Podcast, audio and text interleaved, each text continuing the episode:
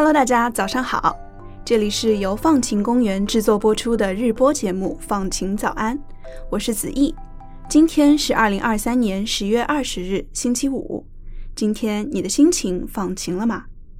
相信大家对于做梦这件事情应该并不陌生，说不定现在迷迷糊糊刷牙听节目的你，还在怀疑是不是自己可能仍在梦里，还能再睡上那么个二十分钟。虽然我们对做梦这个事情已经很熟悉了，但是你有没有经历过在做梦的时候知道自己在梦里的情况呢？这听起来好像有点诡异。如果我们已经知道自己在梦里，那我们究竟是醒着还是睡着了呢？其实学术研究里有一个术语可以描述这种情况，就是清醒梦 （lucid dream）。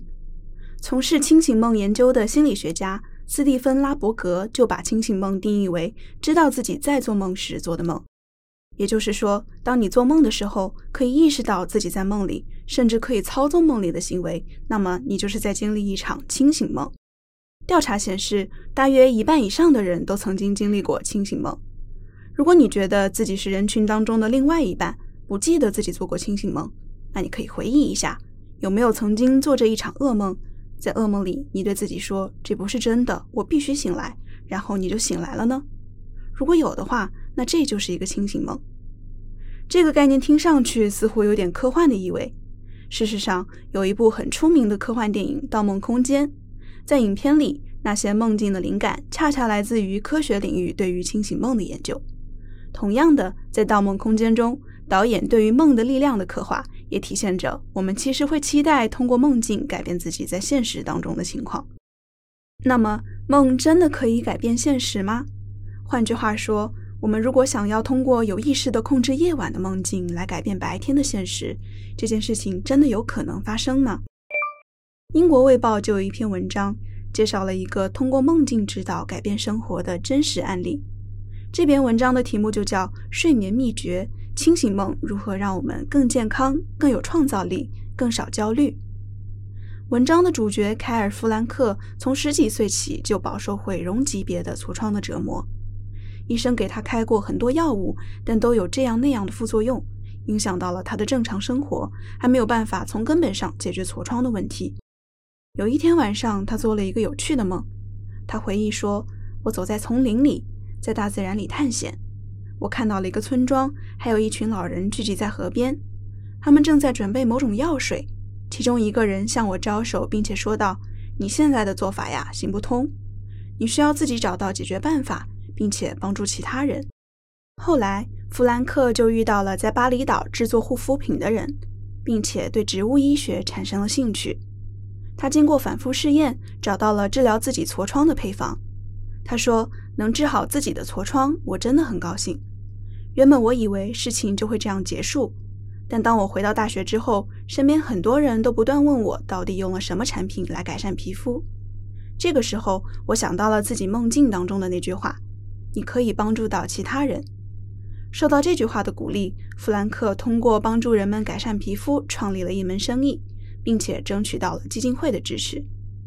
当被问到他事业是如何成功的时候，弗兰克说：“那些脑海当中不断浮现的梦境的细节，尤其是关于帮助其他人的那个部分，给了他创造这种疗法的灵感，并且让他更有信心将这件事情变成自己的事业。”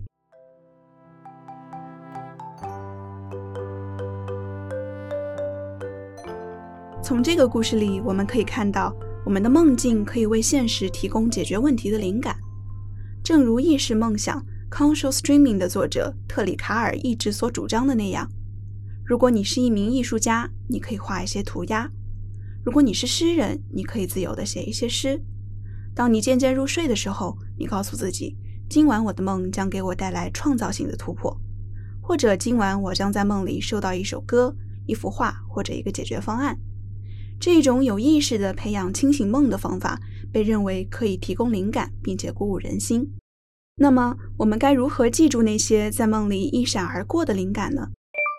心理学家指出，在早上醒来之后，不要急着猛地把自己从睡梦当中拽起来，而是可以闭上眼睛，回想昨晚经历的梦境，然后起床把它们记录下来。当然，这种做法可能不适用于被闹钟叫醒的早晨。那我们可以在能够睡懒觉的周末尝试一下。听到这里，你可能会问：那我要如何激发清醒梦呢？很遗憾，清醒梦从某种程度上来说是一个概率事件。我们暂时还没有一种手段可以确保清醒梦的发生。虽然有一些专业的诱导方法可以增加它们出现的几率，但这些方法需要我们时不时地中断自己的睡眠，这会打扰到我们正常的休息，也会影响到我们的睡眠质量。所以，如果只是为了体验一下这个看似魔幻的概念，我们并不建议大家去费劲尝试做清醒梦。但是，如果你长期被困在噩梦当中，或者患有创伤后应激障碍症，也就是 PTSD，那么做一些清醒梦或者是培养清醒梦可能会对你有好处。近年来，科学界不断尝试针对 PTSD 的清醒梦疗法的研究。就在今年的四月份，加州意念科学研究所专门展开了一项关于清醒梦是否有助于治疗 PTSD 的研究，收获了不错的成果。这项试点研究由四十九名参与者组成。在这些参与者当中，有的在童年遭受过性虐待，有的亲身经历过战争，他们都患有慢性的 PTSD，符合 PTSD 诊断的临床标准。这些人参与了查理·莫利教授的清醒梦研讨会。这个研讨会持续六天，会带着参与者学习清醒梦的诱导技术，同时他们会参加事先被设计好的梦境计划。这个计划讲的是。如何在清醒梦被激发之后做出行动应对噩梦？在一周的研究结束之后，研究人员发现参与者的平均 PTSD 评分大大下降，甚至降到了 PTSD 确诊评分的阈值以下。也就是说，到研究第六天结束时，超过百分之八十五的参与者不再被诊断为创伤后应激障碍患者。研究人员还在活动结束之后做了一些随访。在一个月后，清醒梦的治疗效果仍然在继续保持。在三个月后，他们的 PTSD 症状还在不断减轻。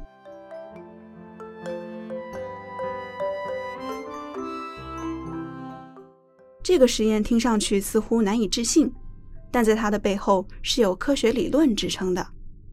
事实上，让患者产生 PTSD 的事件经常会以噩梦的形式出现。不断的在睡眠当中循环重复，给患者造成难以承受的痛苦，这严重影响到了他们的身心健康。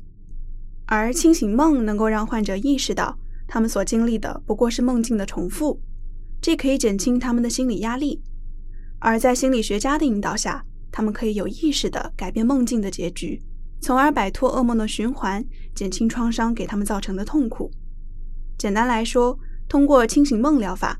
PTSD 患者可以减少对噩梦的恐惧，甚至有可能在噩梦中获得掌控自己的自主意识，主导梦境的走向。这样看来，PTSD 患者通过诱导清醒梦治愈创伤的方式是切实可行的。通过在梦中不断的经历创伤，并且做出积极回应，患者就有可能正视创伤，并且被治愈。不过呀，这个方法也不是什么灵丹妙药，就像我们在开头提到过的。清醒梦的出现有一定的随机性，是没有办法被完全控制的，所以也有一些团队在研究如何更稳定的诱发清醒梦。他们正在尝试通过 VR，也就是虚拟现实技术，诱导清醒梦的发生，或者直接用 VR 技术模拟一场可以控制的梦境。在荷兰，就有科学家设计了一个叫做斯宾诺莎咖啡馆的虚拟自助餐厅。从表面上看，这所餐厅并没有什么特别之处，里面只是摆满了荧光灯、灰色地毯和自动售货机。有十三名大学生戴着 VR 眼镜走进了这家咖啡馆。然而，在不久之后，他们经历的事情越来越奇怪：时钟开始倒转，重力开始失效。参加这项研究的学生被要求一次又一次地问自己一个问题：“我在做梦吗？”这些学生在两周之内回到咖啡馆六次。在这段时间里，他们也接受了其他 VR 游戏的训练，而这些训练都是由研究人员选择的最梦幻的游戏。与此同时，另一个单独小组由四个人组成，他们将同步进行没有 VR 介入的清醒梦诱导训练。最后，在结束研究时，去过斯宾诺莎咖啡馆的十三个人当中，有十二个人表示经历过清醒梦；而在没有 VR 介入的对照小组当中，并没有人表示经历过清醒梦。我们可以期待心理学的发展可以为清醒梦提供更严谨的理论支撑。我们也希望科技的进步可以帮助 VR 技术更可靠地诱发清醒梦。说不定哪一天，一直噩梦缠身或者一直循环经历创伤梦境的人，就可以获得稳定的治疗方案呢。以上就是今天关于清醒梦的全部分享了。这个故事来自于我们团队的祝福。希望清醒梦的研究可以给你带来一些启发，缓解重复性的创伤或者噩梦。但我们更希望你没有这方面的担忧，只是浪漫的记录自己的梦境。说不定哪一天，几年前的梦真的可以在现实生活当中给你提供一个绝妙的灵感呢。接下来进入到今天的改变自己的一百件小事环节，在这个环节里面，我们来为大家在生活当中遇到的具体问题寻找解法。这期分享的内容来自于我们团队的王艺文。他说，前段时间呀，他老是陷入一种觉得自己没有衣服穿的焦虑当中。他觉得自己的衣柜里面总是少了一件衣服，但是在买完新衣服之后呢，这些衣服又放在家里积灰。不论买多少件，总是不满足。这不仅让他的花销大增，还让他产生了一种正在污染环境的罪恶感。在之前的内容当中，祝福提到。PTSD 患者可以通过循环清醒梦来缓解创伤，而针对这种没有衣服可穿的焦虑，译文也提到，循环穿衣柜里的旧衣服可以帮助减少我们的花费。首先呢，他想告诉我们，拥有这种焦虑很正常，这是因为我们暂时还没有发现衣柜当中那些旧衣服的价值，所以穿上两次就厌倦了。那我们不如开始先回忆一下，自己有没有一件梦中情衣。也就是一件我们一直都很喜欢穿的衣服。我们喜欢穿它是因为什么原因呢？因为它是外祖母亲手编织的，还是因为它是好朋友精心挑选送给我们的？思考这些原因呀，其实都是在帮我们增加跟衣服的情感持久力。我们也许曾经穿着某件衣服去过一个对我们很重要的场合，比如最好的朋友的婚礼。或者是穿着它去了自己最想去的地方旅行，再或者是穿着它遇到了自己的 Mister 或者 Miss Right，这些事情都会让这件衣服在我们的心中变得更加珍贵。说到底，是我们赋予了这件衣服某种特定的情感，我们也因此更加喜欢穿这件衣服了。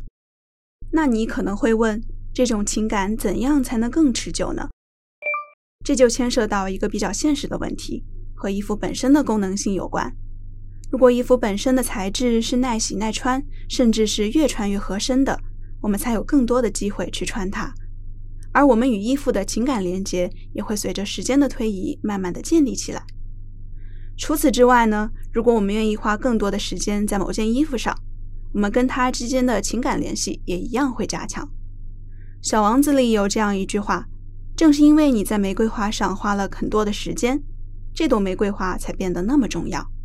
同样的道理，如果我们为一件衣服绞尽脑汁，想它应该如何搭配，每天用心洗、用心晾、用心叠，我们也会因为在这件衣服上花了更多的时间，所以更喜欢穿它。如果我们提高旧衣服的使用率，就更有可能减少浪费，地球的环境也会得到更好的保护。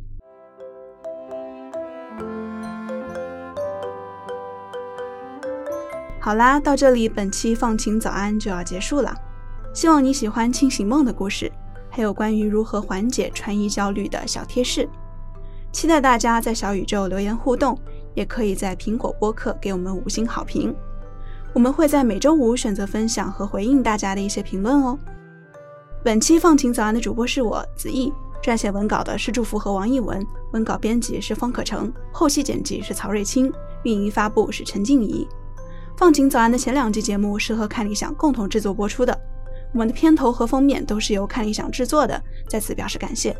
同时也要感谢生动活泼的徐涛和梦怡老师为我们的第三季节目提供指导。